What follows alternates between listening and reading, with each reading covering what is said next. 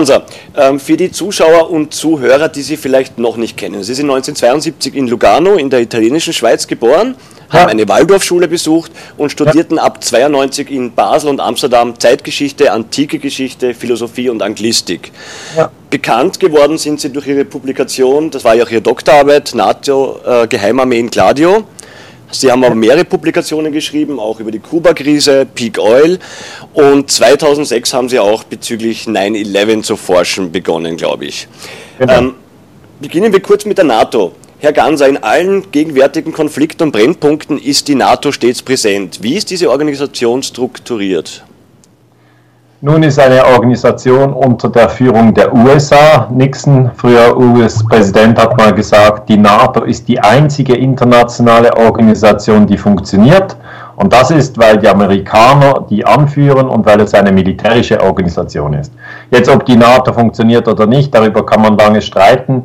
Es ist aber sicher unbestritten, dass Nixon recht hat, dass die USA die NATO anführen. Äh, natürlich auch andere Länder sind Mitglied der NATO, die Türkei, Deutschland, äh, Frankreich, ähm, äh, Dänemark, Griechenland, Spanien etc. Ähm, aber die Schweiz ist neutral, ist nicht Mitglied der NATO und Österreich ist neutral, ist auch nicht Mitglied der NATO. Das heißt, wir haben hier sozusagen ein Interview von einem, äh, von einem neutralen Land ins andere neutrale Land. Und ich muss ganz offen sagen, ich finde, die NATO trägt heute mehr zu Krieg als zu Frieden bei. Absolut. Wie viel Einflussbereich haben die europäischen Mitgliedstaaten innerhalb dieser Organisation? Ja, sie haben schon auch Einfluss. Also zum Beispiel 2011, als die NATO Libyen bombardierte und dann auch Gaddafi getötet hat, was wiederum Flüchtlingsströme ausgelöst hat, was wir heute sozusagen mit Schrecken erkennen. Das, das hat sich ja abgezeichnet, dass wenn man andere Länder destabilisiert und dann äh, sozusagen in den, ja, ins Chaos stürzt, dass das die Leute dann nicht dort bleiben wollen. Ähm, damals war Frankreich äh, mit von der Partie, die Briten waren auch mit von der Partie. Es ist also nicht so, dass die USA sozusagen allein die NATO vom einen zum nächsten Krieg hetzen, sondern die Europäer sind auch beteiligt. Wir müssen durchaus erkennen, dass einer der ersten Kriege, welche die NATO geführt hat nach dem Ende des Kalten Krieges, das war 1999 gegen Serbien, dass dieser NATO-Krieg von Deutschland unterstützt wurde. Das ist ähm, ein bisschen in Vergessenheit geraten, aber damals ging es um den Kosovo. Ähm, das ist ein Teil von Serbien, war damals ein Teil von Serbien und die NATO hat gesagt, wir müssen hier intervenieren, um eine humanitäre Katastrophe äh, zu stoppen. Meiner Meinung nach äh, war das Kriegspropaganda. Ich glaube, der wirkliche Grund, warum die NATO interveniert hat, war, um zu zeigen, die NATO braucht es weiterhin, auch nach dem Ende des Kalten Krieges. Weil im Kalten Krieg von 1945 bis 1990, grob gesagt, im Kalten Krieg äh, hat die NATO ja keine Kriege geführt, weil sie war sozusagen mh, hm, in di direkter Konfrontation mit der Sowjetunion. Und in den letzten 25 Jahren, also nach dem Fall der Berliner Mauer, hat sich die NATO voll, ja, vollständig verändert. Sie führt Krieg in Afghanistan, sie führt Krieg in Libyen, sie führt Krieg äh, in Serbien, sie ist am Irakkrieg mitbeteiligt. Also äh, es ist das größte Militärbündnis der Welt und ist leider sehr kriegerisch. Sie haben Irak, äh, Afghanistan angesprochen. Europa erlebt ja derzeit die Konsequenz dessen, nämlich äh, aufgrund der massiven Flüchtlingsströme haben wir jetzt eine besondere Herausforderung zu bewältigen, äh, vor allem die reicheren Staaten. Wie bewerten Sie das aktuelle Geschehen mit dieser Problematik und welche Verantwortung hat die NATO hier beizutragen? Ich denke schon, also diese Flüchtlingsströme sind etwas, was ich in meinem Umfeld jetzt sehe, was die Leute sehr bewegt. Also ich habe viele Freunde, die ähm, etwa gleich alt wie ich sind, also ich bin jetzt 43 Jahre alt und die sagen mir, du jetzt, du beschäftigst dich da ja schon viele Jahre mit der internationalen Politik und mich, mich hat das nie so interessiert oder ich fand es zu kompliziert etc. Aber jetzt in den letzten Tagen, als ich diese, diesen jungen Mann da gesehen habe vor dem Stachelradzaun, der hatte nur sein Kind dabei oder hätte ich sein können, da habe ich mich sofort identifiziert und mir gedacht, unglaublich, die verlassen einfach das ganze Land. Was ist denn in Syrien los? Also diese Frage bekomme ich jetzt sehr, sehr viel von den Menschen, die sagen, was ist denn in Syrien los? Und, und, was los ist, ist, das Land ist im Krieg und darum kommen sehr, sehr viele Flüchtlinge aus Syrien. Ähm, man kann jetzt nicht sagen, die NATO hat Syrien äh, bombardiert, das hat sie nicht. Ähm, aber was man sieht, ist, dass NATO-Mitgliedsländer, nämlich äh, Großbritannien, die Türkei und die USA, am Sturz von Assad interessiert sind. Assad ist der Präsident äh, von Syrien und ich möchte jetzt bei Assad nicht sagen, er ist ein Heiliger, das ist er nicht. Gaddafi war kein Heiliger oder Saddam Hussein war kein Heiliger. Aber man muss schon sehen, wenn diese Länder destabilisiert werden, und das werden sie, ähm, dann ähm, werden diese Regimes eigentlich nur noch gefährlicher. Also was wir im Moment in, in Syrien beobachten oder auch Ihre Frage nach den Flüchtlingen, was hat das mit der NATO zu tun, da muss man das so darstellen. Die Leute, welche Assad stürzen möchten, ähm, eben die USA, Großbritannien und die Türkei, kooperieren mit radikalen Sunniten, das ist Saudi-Arabien und Katar, und die wiederum unterstützen die IS, also diese IS, welche schon lange sozusagen durch unsere Medien äh, herumgereicht wird. Da wird immer gesagt, äh, man tut alles, um die IS sozusagen zu schwächen. Das stimmt so nicht. Man hat die IS auch unterstützt. Das ist ähnlich wie bei den Mujahedin, das sind die Gotteskrieger, die man in der Sowjetunion in den 80er Jahren unterstützt hat. Und daher sind einige NATO-Staaten äh, in Syrien in einem sogenannten Doppelspiel verstrickt. Also einerseits sagt man, schlimm, die Flüchtlinge, die wollen wir nicht. Und dann sagt Obama, und jetzt müssen wir Syrien bombardieren. Das ist illegal, man darf nicht ein anderes Land einfach so bombardieren. Er hat ja nicht Assad gefragt, darf ich dein Land bombardieren? Äh, man hat einfach gesagt, wir bombardieren jetzt Syrien. Und ich sage immer, es wäre für uns hier in Österreich oder in der Schweiz sehr viel verständlicher, wenn wir die Rollen umdrehen. Also wenn man sagen würde, nehmen wir mal äh, Gaddafi an, der hat Frankreich bombardiert. Das fänden wir intuitiv völlig falsch. Oder nehmen wir Syrien an und sagen, äh, Assad bombardiert die USA. Das finden wir intuitiv völlig falsch. Äh, und ich denke, wir sollten mehr darüber nachdenken, was wirklich die Bomben der NATO oder einiger NATO-Verbündeten in der letzten Zeit angerichtet haben. Es gibt ein interessantes äh, Buch von Thomas Burnett. Ich weiß nicht, ob Ihnen der Name was sagt. Das ist ein US-Militärstratege, der 2004 eine Publikation veröffentlicht hat, Blueprint for Action, wo äh, genau beschrieben wird, wie man Europa auch ganz gezielt mit Flüchtlingsströmen ein bisschen schwächen will, wirtschaftlich als auch äh, sozial. Ähm, wie ist das Ihrer Ansicht nach zu bewerten? Also ich bekomme diese Tage viele Mails oder Zuschriften von Leuten, die dann fragen, werden jetzt die Flüchtlinge als Waffe eingesetzt? Also ist das auch verdeckte Kriegsführung? Ähm, und ich habe mir hier noch kein abschließendes Bild gemacht. Also es ist noch zu früh für mich, das zu beurteilen. Äh, ich denke, man muss sagen, die Flüchtlinge, die meisten Flüchtlinge, die kommen, die kommen wirklich wegen den Kriegen. Äh, die sind in einer misslichen Lage und wir sollten ihnen gegenüber mit, äh, mit Menschenliebe wirklich auftreten. Das heißt, es ist jetzt nicht, oder es würde auch überhaupt nichts bringen, wenn wir diese Flüchtlinge sozusagen aus den verlängerten Armen des Pentagons äh, einstufen würden. Oder es gibt Schlagzeilen, die eben sagen, der islamische Staat hat äh, so einzelne Kämpfer äh, verkleidet als Flüchtlinge und die sickern jetzt in Deutschland ein. Ja, solche Schlagzeilen bekomme ich dann. Mhm. Oder andere, die dann sagen, es gibt äh, eben amerikanische Militärstrategen, die sagen, wir können Europa schwächen, äh, indem wir die Flüchtlingswaffe ein, einsetzen. Und was dann unter dem Strich passiert, ist eigentlich, dass die Leute verunsichert werden und, und dann bei jedem zweiten Flüchtling denken, ja, vielleicht ist das sozusagen eine Waffe, ja, und das ist falsch. Das sollten wir nicht. Ähm, was wir aber tun müssen, ist wirklich über Kriegspropaganda nachzudenken. Also wir sollten uns, uns hinsetzen und sagen, okay, im Irak haben wir eine Million Tote seit 2003, das ist also in den letzten zwölf Jahren. Ähm, klar, dass da die Leute nicht mehr bleiben wollen. Wenn sie können, gehen sie weg. Eine Million Tote ist doch wirklich viel. Äh, und dann müssen wir uns damit auseinandersetzen, ja, also diese ABC-Lügen, also atomar, biologische und chemische Waffen, von denen man gesprochen hat 2003, von denen die USA gesprochen haben und von denen Großbritannien gesprochen haben, um diesen Krieg wirklich überhaupt äh, herbeizuführen, das war eine Lüge. Das heißt, die Kriegspropaganda unter dem Strich für mich betrachtet, ähm, führt zu massiver Zerstörung in den Ländern, die betroffen werden, Irak, äh, jetzt hier als Beispiel oder auch Libyen. Und das führt danach dazu, dass die Leute äh, fliehen, sich bewegen. Diese Migrationsströme, die sind groß, die werden auch nicht aufhören und äh, die können auch nicht durch einen Stacheldraht oder eine Mauer aufgehalten werden. Stellen Sie sich vor, wenn Sie, wenn Sie zuvor von Terror äh, flüchten oder wenn, wenn Sie einen Teil Ihrer Familie schon verloren haben, dann, ja, dann wird Sie ein Stacheldraht auf keinen Fall äh, aufhalten.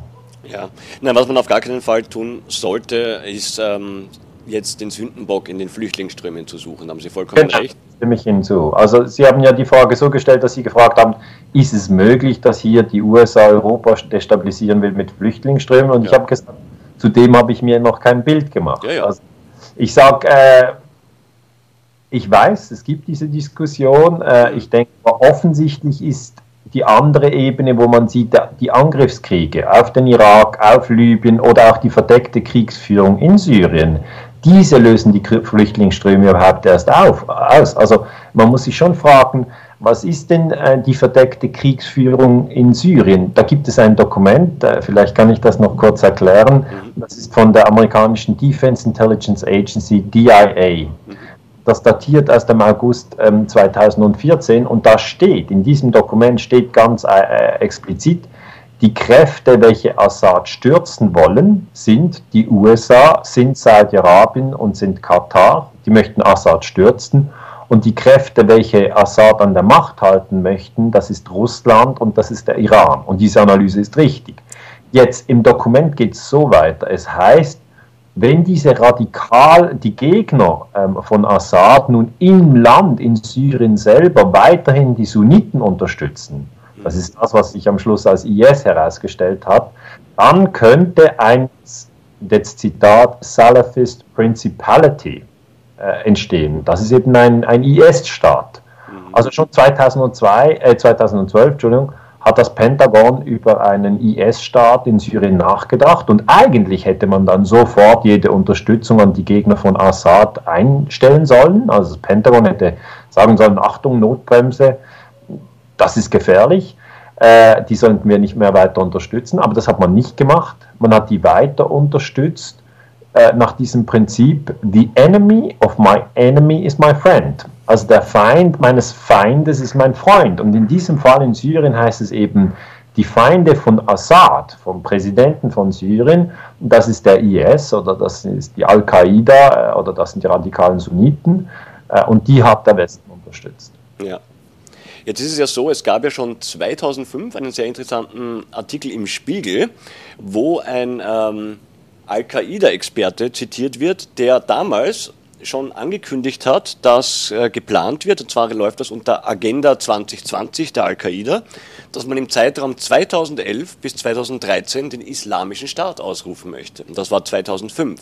Also zeigt das ja, dass das keine zufällige Entwicklung war, sondern doch eine lange Planung, die dahinter steht, von wem auch immer. Das ja.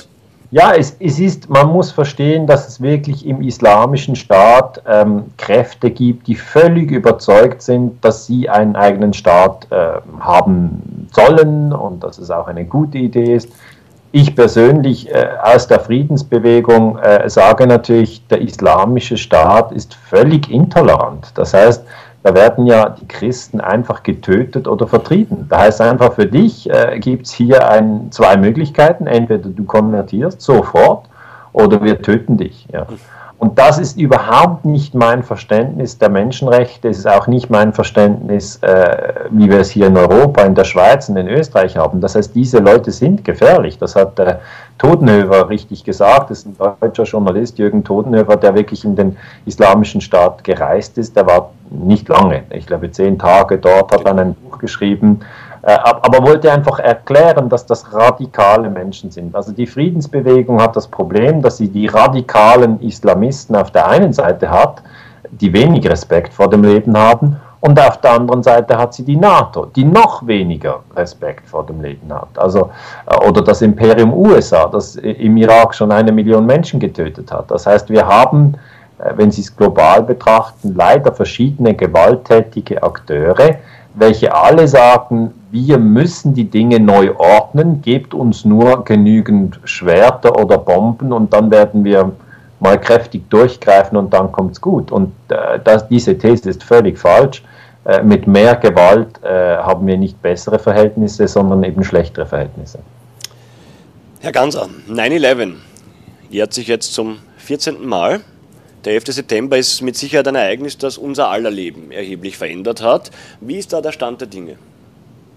Ja, es ist tatsächlich jetzt 14 Jahre her äh, seit diesen Terroranschlägen und ich kann Ihnen sagen, ich habe zu vielen heiklen Themen geforscht, also die NATO-Geheimarmeen, Operation Gladio, Kuba-Krise, Schweinebucht-Invasion, äh, auch Afghanistan-Krieg, Ukraine-Krieg, Putsch in der Ukraine, Erdölkämpfe, Irakkrieg.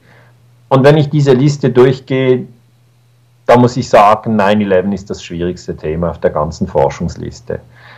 Warum ist es so schwierig? Weil zum 11. September gibt es einen riesengroßen Streit. Ich weiß, dass Sie diesen Streit kennen. Die meisten Menschen auf dem Internet kennen diesen Streit. Diejenigen, die sich vor allem in den, in den Zeitungen bewegen, in den Printmedien, die kennen den Streit nicht so, weil er ist natürlich vor allem auf dem Internet. Mhm. Äh, diejenigen, die nur fernschauen, äh, wer auch immer das noch tut, äh, die, die kennen den Streit auch nicht so. Aber ich möchte den Streit kurz charakterisieren. Ist auch heute noch so, 14 Jahre nach den Anschlägen, dass die Terroranschläge nicht geklärt sind. Ja, ich unterstreiche das wirklich, weil ich werde immer wieder gefragt, ja, Herr Ganzer, Sie sind doch Historiker, Sie beschäftigen sich doch mit dem Thema. Jetzt irgendwann muss die Sache doch geklärt sein. Jetzt müssen Sie es doch sagen, war es Bin Laden oder hat es Bush selber gemacht oder hat es Bush zugelassen? Also diese drei Thesen, äh, Surprise, Lee-Hop und Me-Hop nennen wir sie in der Forschung, diese stehen weiterhin im Raum und es ist nicht geklärt, welche der drei Thesen gewinnen wird.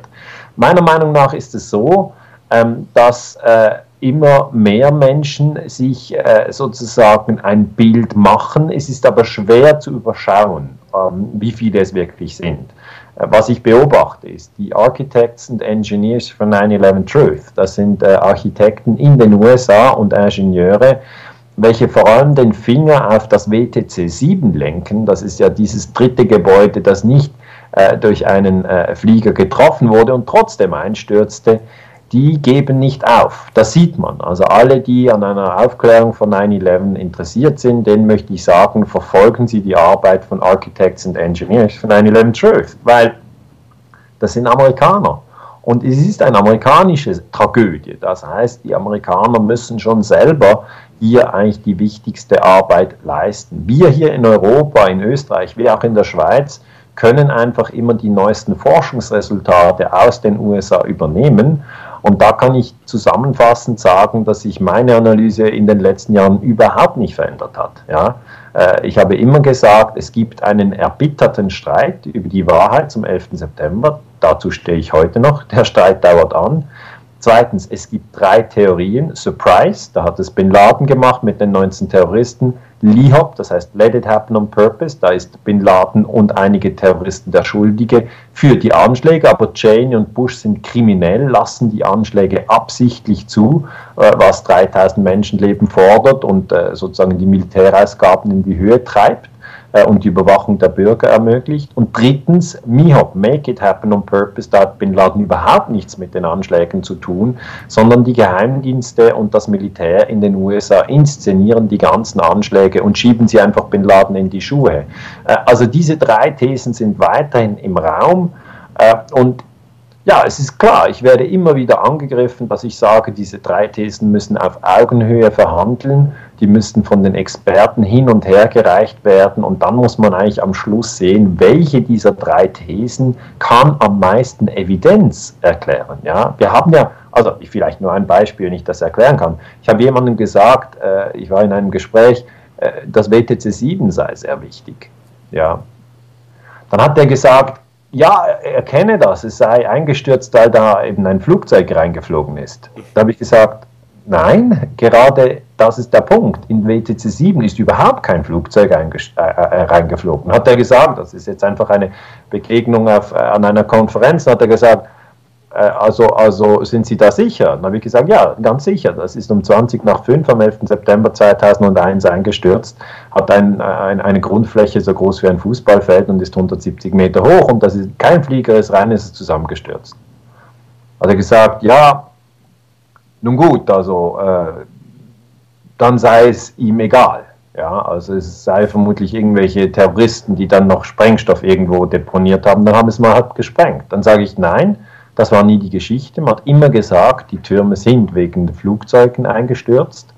Und man hat immer nur auf WTC 1 und WTC 2 verwiesen. Und jetzt haben wir wirklich dieses Problem vom WTC 7, dass es eingestürzt ist. Und wir haben einen neueren Bericht, ist jetzt schon einige Jahre her, vom National Institutes for Standards and Technology, NIST, der sagt, das Gebäude ist wegen äh, Feuer eingestürzt. Und dann sagen sie konkret, es gibt 81 Stahlträger im ganzen Gebäude und die Säule 79, steht im Bericht, sei durch Feuer destabilisiert worden.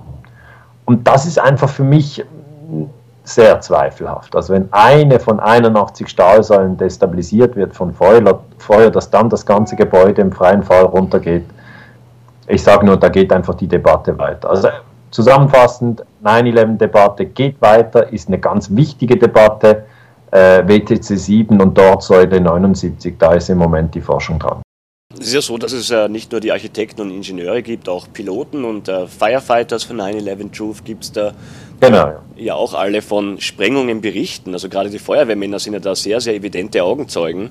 ja. Die ganz klar von äh, Sprengungen berichten in den Tower 1 und 2. Ähm, und die Tragik ist ja, wie wir alle wissen, dass das im WTC 7 mit keinem Wort im offiziellen Abschlussbericht erwähnt wurde. Genau, also, das, was, das ärgert mich ja. Der Bericht kam 2004 heraus.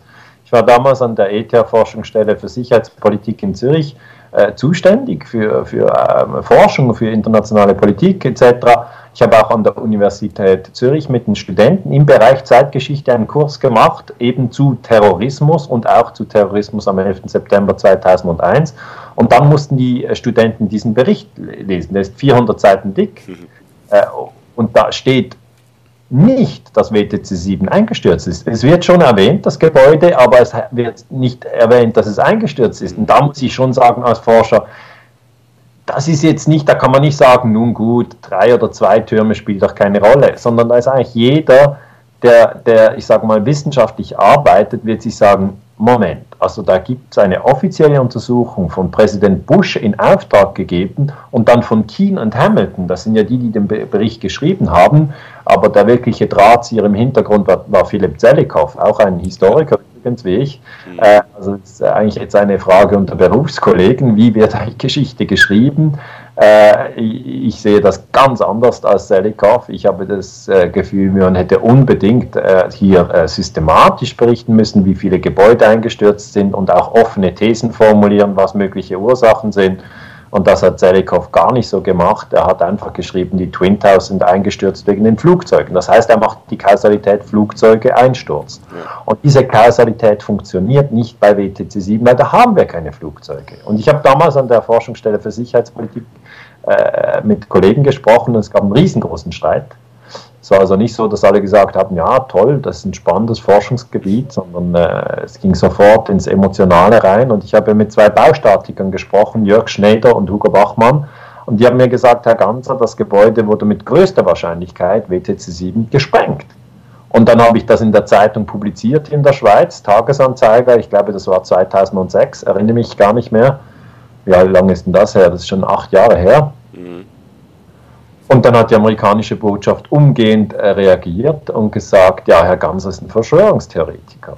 Und das ist wirklich das, was mich am meisten ärgert. Also ich bin Historiker, ich bin Friedensforscher, aber ich bin kein Verschwörungstheoretiker. Und es ist eine Frechheit, ja, dass eigentlich diejenigen, die sich in diesen Gebieten sehr gut auskennen, ja, das ist ja mein, mein Handwerk, so wie, so wie ein Dachdecker eben gut ein Dach decken kann und, und, und eine Schneiderin eben ein schönes Kleid nähen kann und ein Koch ein feines Essen zubereiten kann, so untersuche ich verdeckte Kriegsführung. All meine Bücher sind zum Thema internationale Politik. Und da ist eine Frechheit, wenn die amerikanische Botschaft einfach sagt, da ist eine Verschwörungstheorie. Soll die Klappe halten, heißt ja das. Ja, wie gehen Sie damit um? Ja, das, das passt mir nicht. Das passt mir nicht und ich werde mich nie äh, damit anfreunden, dass ich sozusagen ein, ein, ein Schweigeverbot äh, sozusagen von der amerikanischen Botschaft erhalte, weil die amerikanische Botschaft in der Schweiz hat keine Weisungsbefugnis gegenüber der Schweizer Wissenschaft. Keine, null, nix. Und darum lehne ich das einfach ab. Das heißt, ich habe das zur Kenntnis genommen, dass sie mich als Verschwörungstheoretiker angreifen, aber ich habe dann gesagt, die Debatte über WTC 7 muss weitergehen ich lasse lasse mir nicht den Mund äh, sozusagen verbieten, weil ich mich ja auch nicht festlege. Also ich sage ja gar nicht, wie es war am 11. September, sondern ich sage, es gibt die drei Theorien, Surprise, Lee Hop und Mihop. Und WTC 7 und dort Säule 79, das ist, das ist die heikle Sache. Und ähm, was ich jetzt beobachtet habe, ist, dass auf der Wikipedia-Seite ja, von mir, dass dort äh, ein sogenannter Edit War äh, läuft. Ein Edit War ist eigentlich, dass eine Gruppe von Leuten reinschreibt, ich sei ein Verschwörungstheoretiker und die andere Gruppe schreibt rein, äh, Ganser untersucht die Terroranschläge vom 11. September kritisch. Ja. Und jetzt geht das immer hin und her, äh, weil hier geht es natürlich um viel mehr als nur um irgendeinen Schweizer Historiker und seine Forschung, sondern hier geht es um A, den größten Terroranschlag der Geschichte, B, die Überwachung aller Bürger weltweit äh, durch die NSA, eben sozusagen unter dem Vorwand, wir müssen ja wegen den Terroristen euch jetzt alle überwachen. C geht es um die Militärausgaben des Pentagon. Die werden natürlich legitimiert. Wegen 9-11 sagt man, die Welt ist gefährlich. Wir brauchen 600 Milliarden pro Jahr. Das sind 2 Milliarden pro Tag in etwa. Also 2 Milliarden, das ist ziemlich viel Geld. Ja. Äh, und dann geht es weiter eigentlich um, um, wie funktionieren unsere Medien? Werden wir richtig informiert? All diese Themen, es geht auch um die NATO und den Krieg in Afghanistan. Also steht die Bundeswehr in Afghanistan völlig quer, äh, weil man hat da gesagt, wegen 9-11 müssen wir nach Afghanistan. Die Amerikaner haben gesagt, Bin Laden war es und Bin Laden ist in Afghanistan. Das heißt, all diese Kausalketten stehen jetzt sozusagen ja, historisch unter der Lupe. Es ist ja so, dass der Begriff Verschwörungstheoretiker ein Kampfbegriff ist. Ja? Also um ja. jegliche Meinung, die nicht mit der Mainstream-Meinung äh, konform geht, einfach in die Spinneecke gedrängt wird, nicht zugelassen wird. Ja. Wie sind Ihre Freunde und die Familie damit umgegangen? Die werden das ja auch mitbekommen haben. Ja, nein, die Freunde und die Familie, die stehen hinter mir, die sagen, die fragen dann Dinge wie, bist du sicher, dass WTC 7 eingestürzt ist? Und da sage ich, ja, sicher bin ich sicher. Und dann sagen sie, ah, schon verrückt, das habe ich gar nicht mitbekommen, zum Glück. Äh, ja, erzählst du uns immer wieder diese Dinge, die, die man sonst ja nirgends hört. Und dann, ähm, ja, also ne, nee, also ich sage, mein Problem ist nicht mein Freundeskreis. Äh, Im Gegenteil, ich, ich würde allen, die sozusagen jetzt kritisch zu 9-11 forschen und die sich alleine fühlen, weil ich bekomme immer wieder Mails von, was zum Beispiel jemand hat mir geschrieben, ich bin 19 Jahre alt und ich wohne in, ich weiß gar nicht mehr wo, Hamburg äh, und unsere Lehrerin hat uns gesagt, wir sollen mehr Fernsehen, mhm. äh, damit wir die Welt besser verstehen. Und ich finde das völlig bescheuert, äh, weil im Fernsehen werden ja dauernd Kriegslügen verbreitet. Warum soll ich denn Kriegslügen mir, mir reinziehen? Da habe ich keinen Bock drauf. Und die Jungen, die schreiben ja ziemlich direkt. Und ja. äh, es war ein Mädchen und die hat dann geschrieben, ich habe es dann mit meiner Freundin diskutiert und habe ihr gesagt, ob sie denn weiß, dass Obama ähm, den Friedensnobelpreis bekommen hat. Und dann hat meine Freundin gesagt, ja, das hat sie, gesagt, hat sie gehört, also eine Schulkameradin, das sind jetzt zwei 19-Jährige im Gespräch. Und dann ich, äh, hat sie ihr gesagt, ja, aber der Obama, äh, der führt ja auch diese Drohnenangriffe, also diese, ja, das sind äh, ferngesteuerte Flugzeuge, die dann Waffen abwerfen oder eben Lenkwaffen ins Ziel führen. Da gibt es schon 6000 Tote. Dann hat sie gesagt, ich kann mir das nicht vorstellen, dass jemand, der 6000 Leute umgebracht hat, einen Friedensnobelpreis äh, verdient hat. Wie soll ich mit dem umgehen? Schreibt die 19-Jährige mir eine Mail. Und dann sagt sie, ich habe das meine Freundin gefragt und die hatte auch keine Idee. Und, und so gibt es einfach sehr viele Leute, die sich isoliert fühlen. Die sehen schon diese Dinge und die finden das auch komisch oder die finden, was WTC 7 habe ich noch nie gehört oder aha, im Syrienkrieg unterstützt man die radikalen Sunniten, um Assad zu stürzen oder ach ja, ABC-Waffen Irak, das habe ich mal gehört. Also ich würde es nicht unterschätzen, sage ich mal. Äh, die Leute werden für blöd verkauft, ja, durch die Massenmedien, aber sie sind nicht blöd. Also ich glaube, wer will, kann sich heute ein Bild machen, wie Kriegspropaganda funktioniert. Absolut. Jetzt ist aber schon so, dass das ganze Bild natürlich Sinn macht. Ne? Die Pläne für Irak, Afghanistan, die gab es ja schon vor 9-11. Und mit dem Ereignis hatte man jetzt natürlich eine gute Argumentationsgrundlage, um all das umzusetzen. Wir haben bis heute den NATO-Bündnisfall, der wurde ja nicht aufgehoben meines Wissens. Also all das, was wir heute erleben, ist ja nach wie vor resultierend aufgrund dieser Ereignisse. Das stimmt. Also wir müssen den 11. September klären, weil er nicht vorbei ist. Oder die Leute haben das Gefühl, es ist vorbei. Nein, ist nicht vorbei. Der Überwachungsstaat ist ja sozusagen jetzt ausgebaut, ist nicht vorbei. Mhm. Rüstungsausgaben sind durch 9-11 legitimiert.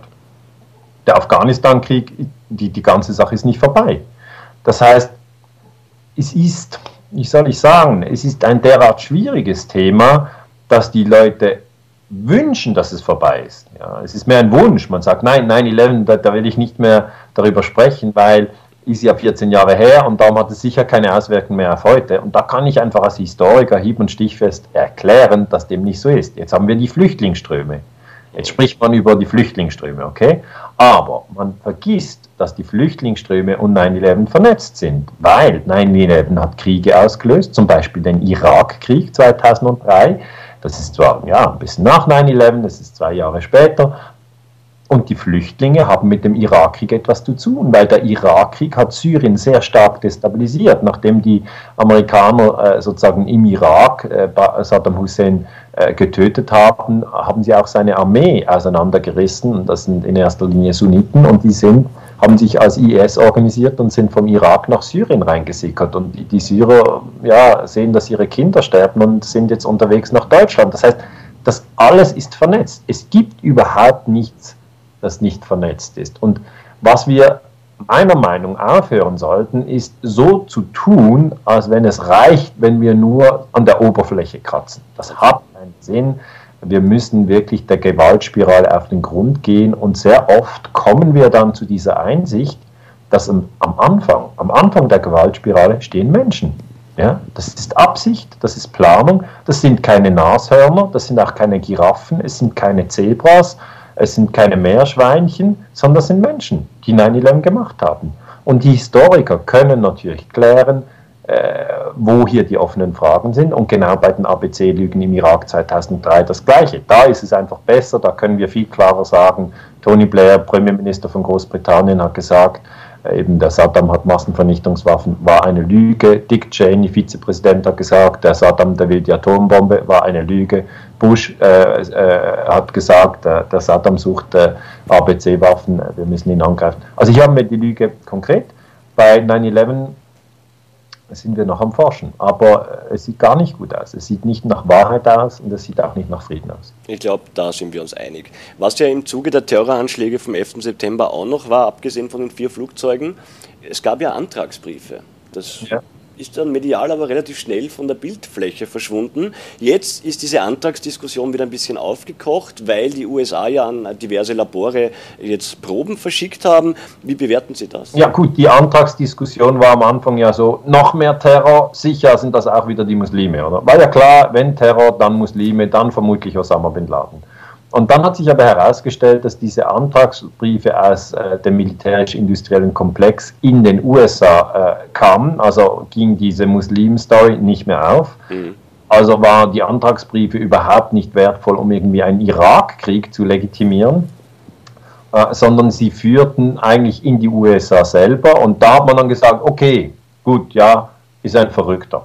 Dann sagt man immer, ist ein einzelner Verrückter. Das heißt, das finde ich schon eigentlich verrückt, wie, wie sozusagen diese Feindbilder aufgebaut werden. Die, die amerikanischen Soldaten, die im Irak äh, getötet und gekämpft haben, haben in einer Zeitungsumfrage äh, gesagt, ich glaube, das war im Jahre 2006, etwa 80 Prozent der Soldaten haben gesagt, sie sind hier im Irakkrieg, um Saddam Hussein zu bestrafen für seine Rolle bei 9-11. Jetzt muss man sich das mal überlegen. Diese amerikanischen Soldaten haben keine Ahnung, okay? Mhm. Saddam Hussein hatte überhaupt nichts zu tun mit 9-11. Jetzt kann man sagen, nun gut, die haben Saddam Hussein mit Osama bin Laden verwechselt. Das sind ja so zwei Namen, äh, die ein bisschen kompliziert sind. Aber dann, ob Osama bin Laden wirklich zuständig war für 9-11 und warum sie dann im Irak sind, weil Osama bin Laden ja in Afghanistan ist und Afghanistan und Irak ist eben nicht das gleiche Land, da stellen sich so viele Fragen, dass man merkt, diese Soldaten sind durchtränkt mit Kriegspropaganda. Richtig gehend durchtränkt. Sie sind im falschen Land, jagen den falschen Mann, erschießen Leute, werden selber erschossen, kommen zurück in die USA und sehr viele haben Selbstmord begangen, weil sie ähm, ja, natürlich vom Krieg traumatisiert sind. Mhm. Aber diese Antragsproben kann man doch schon als äh, Drohung an gewisse Personen verstehen, oder? Also so ist das zumindest hat das auf mich eingewirkt.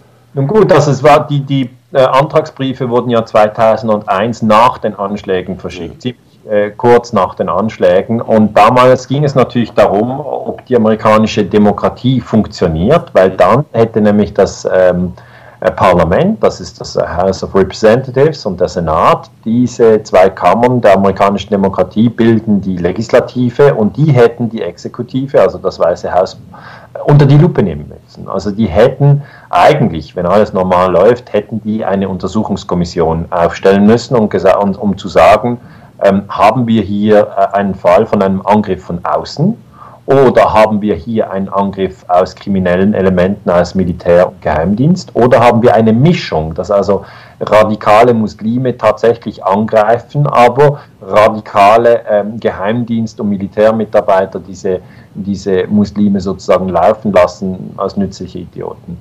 Und, und das hätte wirklich ein, ein, äh, ein Parlamentar Ausschuss in den USA klären müssen. Und darum haben diese Briefe, die Antragsbriefe, sind ja genau zu diesen äh, Parlamentariern gekommen, die mhm. so eine Untersuchung machen wollten. Ja? Und danach äh, hatten sie natürlich keine Lust mehr, eine solche Untersuchung zu machen. Ja, ist doch spannend. ja, natürlich ist es spannend. Es ist einfach für mich als Historiker frustrierend, weil die Untersuchung gibt es jetzt nicht. Mhm. Und anstelle einer parlamentarischen Untersuchung gab es eine Untersuchungskommission, die Bush selber eingesetzt hat. Das ist die Untersuchung von Keane und Hamilton. Und diese zwei haben diesen Bericht geschrieben, der überhaupt nichts wert ist, weil eben darin der Einsturz von WTC 7 fehlt. Also der ist 400 Seiten und den können Sie schreddern. Da ist nicht, also wenn von drei Gebäuden in New York eins fehlt, dann können Sie den ganzen Bericht schreddern, das ist klar. Ähm, und äh, Keenan Hamilton hat, haben später dann noch ein Buch äh, nachgereicht. In der im Buch haben sie gesagt, we were set up to fail. Das heißt, es war klar, dass unsere Untersuchung äh, sozusagen nichts taugt und scheitert.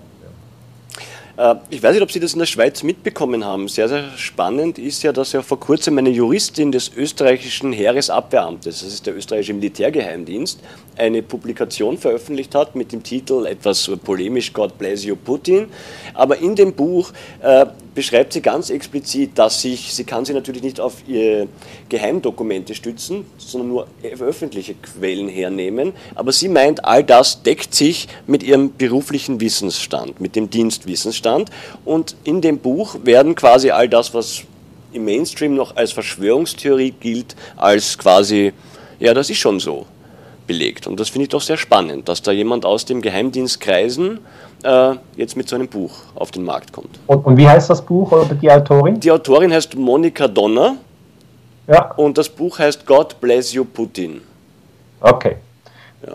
Ja, also eben, ich, ich höre diese Dinge, ja, die, das kommt, ich habe so einen großen Informationsfluss bei mir auf dem Tisch, da kommen immer wieder Informationen rein. Ich habe ich hab von dieser Frau Monika Donner gehört. Mhm. Ich kenne sie nicht. Mhm. Ähm, ich habe das Buch auch nicht lesen können und jetzt nicht, weil ich äh, das nicht interessant finde. Das ist sicher interessant, man möge das lesen und studieren, aber äh, Problem ist, ich, ich komme nicht mehr nach mit dem Lesen. Ich bekomme so viele Studien. Jetzt, was Sie aber fragen, ist, ob es nicht interessant ist, dass hier auch Stimmen äh, kommen, die eigentlich sagen, ja, es ist tatsächlich so, dass es verdeckte Kriegsführung gibt und ja, es ist tatsächlich so, dass gelogen wird. Ja. Also natürlich kommen diese Stimmen. Es ist ganz klar und ich erwarte auch in den nächsten zehn Jahren, ähm, also bis ins Jahr 2025, dass immer mehr Menschen kommen und sagen, ja, ähm, es gibt Kriegspropaganda, ich habe diese Episode persönlich erlebt und ich halte das für falsch, weil wir eben in der Gewaltspirale stecken, alle zusammen und weil das nichts ist, was wir uns wünschen für uns und unsere Kinder und unsere Enkel. Das heißt, es gibt ein Mehrheitsinteresse, das eben sagt, Kriegspropaganda tut uns nicht gut. Ja? Diese ganzen Kriege, es gibt ja diese Grundthese, dass man sagt, äh, man kann das Böse wegbomben. Ja, einmal richtig rein, voll bomben und dann ist das Böse weg. Zum Beispiel eben Gaddafi, Libyen, 2011, böser, böser Gaddafi. So wird es bei uns in den Medien erklärt. Dann reingehen, voll bomben, Gaddafi tot, hurra, Ziel erreicht. Bessere Welt. Und da sage ich immer, das ist so eine billige Geschichte. Ja. Dass das nicht funktioniert, das kann Ihnen jeder sagen, der schon mal in Libyen gereist ist. Was denken Sie denn? Die Leute haben doch ganz verschiedene Positionen. Wenn ihr Land bombardiert wird, wenn die Regierung gestürzt und getötet wird, haben Sie dann Stabilität? Nein. Jetzt haben Sie bewaffnete Clans, verschiedene Clans, die sich gegenseitig bekämpfen. Ist das besser? Wollen Sie die jetzt auch alle noch bombardieren? Ja, wenn Sie das tun, haben Sie noch mehr bewaffnete Clans. Und das gleiche im Irak. Die gleiche Geschichte war damals, wir bombardieren Saddam Hussein, böser, böser Saddam Hussein. Und ich möchte das gar nicht irgendwie ver, äh, vereinfachen. Saddam war ein Gewaltherrscher, klar, aber zuerst hat man ihn ja unterstützt, von 1980 bis 88, weil damals hat er gegen Khomeini gekämpft. Mhm. Also nur so viel dazu. Aber später will man ihn abräumen. Und auch das ist eine sehr heuchlerische Idee. Es funktioniert nicht, das Böse wegzubomben. Sonst hätten wir es bis heute geschafft sondern das Böse liegt in den Bomben. Wir müssen versuchen, ohne Gewalt die Konflikte zu lösen. Weil Konflikte werden wir immer haben, das ist normal. Aber den Anspruch, den ich jetzt an die Flüchtlinge habe, die in die Schweiz kommen, die nach Österreich kommen, die nach Deutschland kommen, ist, dass welche Konflikte auch immer sich ergeben, und natürlich ergeben sich Konflikte, dass wir die immer zivil lösen, das heißt im Gespräch. Das ist ein schönes Abschlusswort und ich bedanke mich für das Gespräch, Herr Ganser. Ja, vielen Dank, alles Gute.